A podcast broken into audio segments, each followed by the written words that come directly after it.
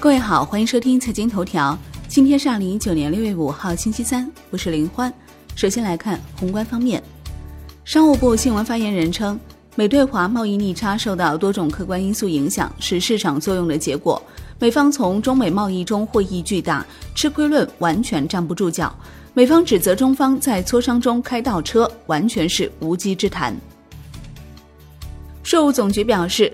为切实减轻纳税人负担，对城镇土地使用税、房产税等六税一费优惠事项资料实行留存备查管理方式，申报时无需再向税务机关提供有关资料。文化和旅游部发布中国游客近期谨慎赴美旅游安全提醒。近期美国枪击、抢劫、盗窃案件频发，中国游客充分评估赴美旅游风险，及时了解旅游目的地治安、法律法规等信息，切实提高安全防范意识，确保平安。外交部提醒赴美中国公民和在美中资机构提高安全意识，注意加强防范，妥善积极应对。如遇紧急情况，请及时与中国驻美国领馆联系，寻求协助。央行周二以利率招标方式开展六百亿元逆回购操作，期限为七天，中标利率百分之二点五五。当天有一千五百亿元逆回购到期，当日实现净回笼九百亿元。国内股市方面。上证综指收盘跌百分之零点九六，深证成指跌百分之一点二三，创业板指跌百分之零点八七。北向资金净流入超十亿元，连续两日净流入。恒指收盘跌百分之零点四九，续创一月以来新低。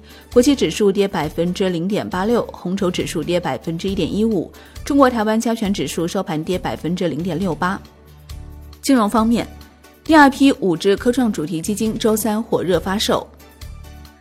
产业方面，发改委相关司局召开稀土行业专家座谈会，与会专家建议，国家要强化稀土行业全方位监管，开展生产秩序整顿，严厉打击违法违规行为；要加强出口管控，建立稀土出口全流程追溯和审查机制，同时支持行业科技进步和资源高端应用。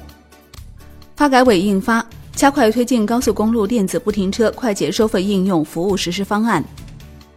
截至二零一九年五月，在全球二十多家企业的五 G 标准必要专利声明中，我国企业占比超过百分之三十，位居首位。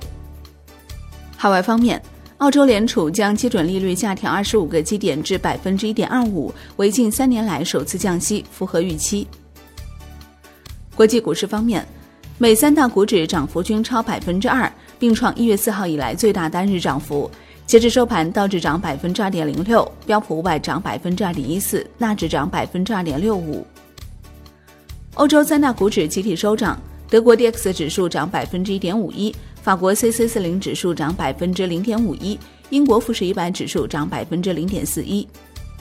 商品方面，New Max 原油期货收跌百分之零点五六，连跌五日，创三个多月以来新低。Comex 黄金期货收涨百分之零点一七。Comex 白银期货收涨百分之零点四七，伦敦基本金属多数收涨，其中 LME 期镍、LME 期锡收跌。国内商品期货夜盘多数上涨，其中焦炭、动力煤、纸浆收跌。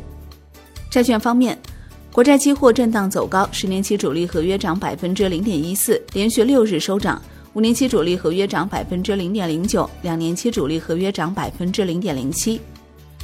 外汇方面。在岸人民币对美元十六点三十分收盘报六点九一三零，较上一交易日跌三十三个基点。人民币对美元中间价调升七十四个基点，报六点八八二二，创五月十六号以来新高。好的，以上节目内容由万德资讯制作播出，感谢您的收听，我们下期再见喽。